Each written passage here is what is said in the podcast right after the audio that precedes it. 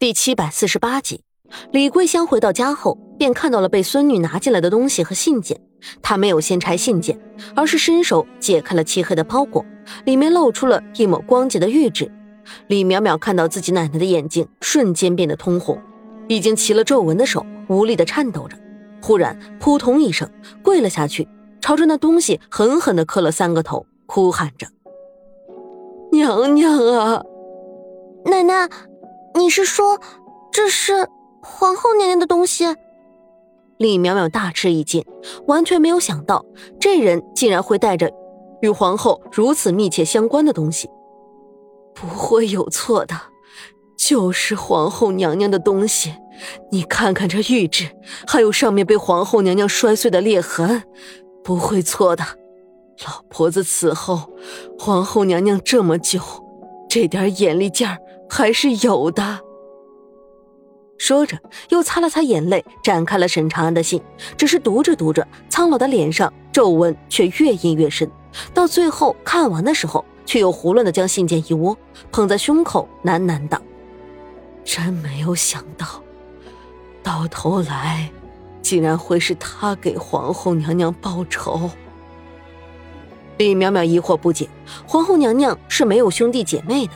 这是天下人都知道的事情，怎么如今又平白无故冒出来一个如此身份亲密的人物来？奶奶是谁啊？他一边将大喜大悲的李桂香扶到一边的太师椅上面坐下来，一边用眼睛止不住的往那信件的地方去看。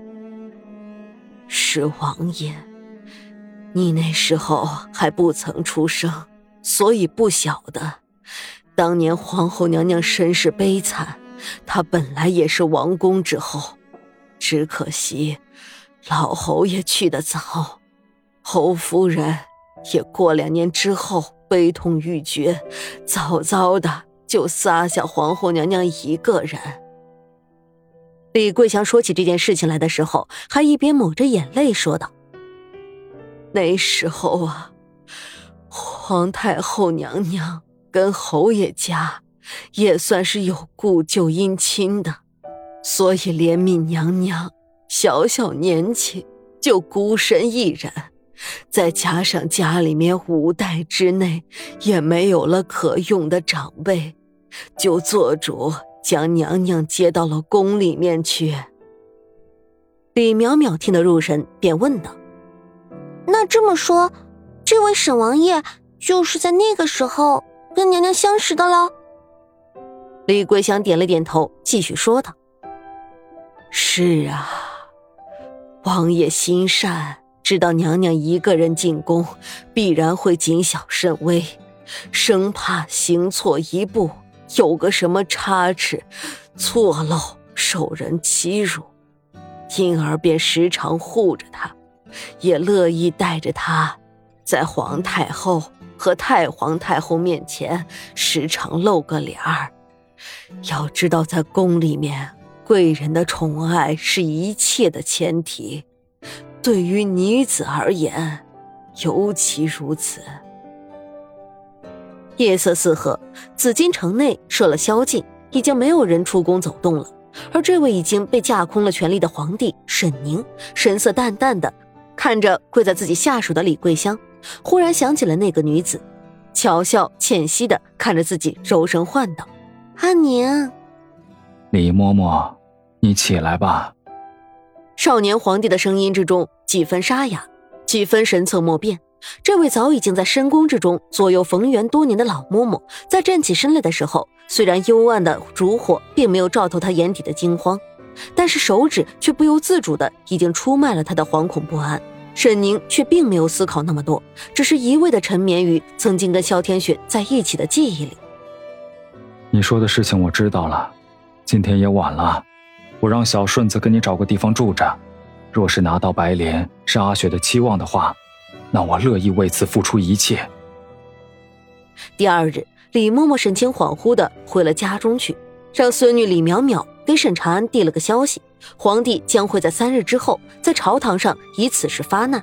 倘若沈长安想要动手抢夺上山莲的话，就可以选择在这三日内行动。势必会打得陈光义一个措手不及。李淼淼看着自己进宫一趟之后几乎苍老了接近十岁的奶奶，心里面有些阴恻恻的不安。时局早就已经变了，而奶奶这样公然与把持朝政的摄政王去作对，只怕有朝一日是祸不是福。莫名的一阵冷风从窗子缝里面旋了进来，桌子上的烛台摇了又摇，最后烛火噗的一声彻底的熄灭了。李苗苗想起了那日放在石阶上面的信件上写的地址。为了今天这一刻，他已经将那个地址反反复复的烂熟于心。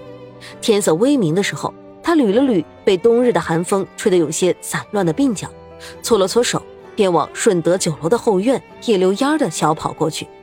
只是此时，宫里面的最下等工人们尚且还没有起床开始洒扫，沈宁所居住的乾清宫就已经点燃起了火烛。这位年幼的帝王脑海里面反反复复的想起昨日萧天雪的乳母。跪在自己面前哭诉的那些话，皇后托梦给他，想要上山莲的陪葬。看着袖口五爪金龙的绣纹下面有着当年萧天雪亲手绣上去的紫色祥云，沈宁的心里面忽然一阵柔软，这柔软几乎要将她窒息掉。伸手轻轻的扶上了她的绣纹，垂眸用着几乎听不见的声音慢慢说道：“雪儿，你是还在恨我吗？既然托梦。”那为什么不来找我呢？还是你仍旧恨着我吗？他定了定神，推开了乾清宫的大门，走向了迷蒙而晦暗的天地之中。自古以来，关于权位的斗争永远都不停息。朝堂之上，陈光义面对着皇帝直接的责问，显得有些苍白无力。毕竟如今，这个坐在龙椅上、面容阴鸷的少年仍旧是帝王，他仍旧是臣。而朝廷之上，数万万双眼睛就像是无数把在暗中肆意窥探的刀剑，瞧着自己的弱点，准备一击必杀。冷汗一滴滴的从鬓角落下去，心也慢慢的沉了下去。最终，陈光义跪了下去，朝沈宁叩首道：“皇上，皇上恕罪，臣并非是有意隐瞒商山莲的事情，只不过臣担心竹篮打水一场空。”因此，想等到消息确切，再行向皇上禀报。陈光义又是一叩首，只觉得冷汗几乎将背后紧贴的里衣全部打湿了。沈宁坐在龙椅上，神色不明，眼底氤氲着雾气，似笑非笑。罢了，朕也知道这商山莲并非如此好得，不过是随口一问，爱卿过虑了。说完，便旁若无人的站起身来，并不在意周围站着的其他朝臣，而是挪动脚步，一步步的下了台阶，走到陈光义的面前，蹲下身去。陈光义只觉得面前的光线一暗，但是他却并不敢抬头去看，只听见一声冷笑，离自己极近，几乎就是近在咫尺一般。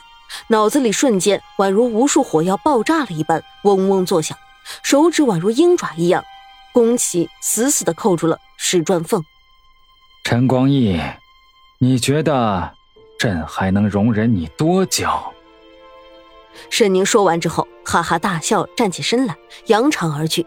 这个早就已经有不臣之心的将军，则猛然抬起头来，盯着沈宁离开的方向，双眸鲜红如血。而就在当天下午，传信给沈宁的李嬷嬷被顺藤摸瓜的陈光义直接杀死在了自己的太师椅上面，而他的小孙女李淼淼亦不能幸免遇难。而商山之下，明月高悬，陈光义一行人带着裁好的商山莲和一身的疲惫回到了客栈。几人也已经得知了这商山莲要给沈宁，便都沮丧起来。几人要了三四壶酒，去了寒气之后，便都七荤八素的躺了下去。而沈长安则悄悄潜入其中，取走了白玉匣子之中的商山莲。夜色正黑，北风呼啸了起来，像是在预示着更大的风暴，也像是为沈长那马。再添上一分力。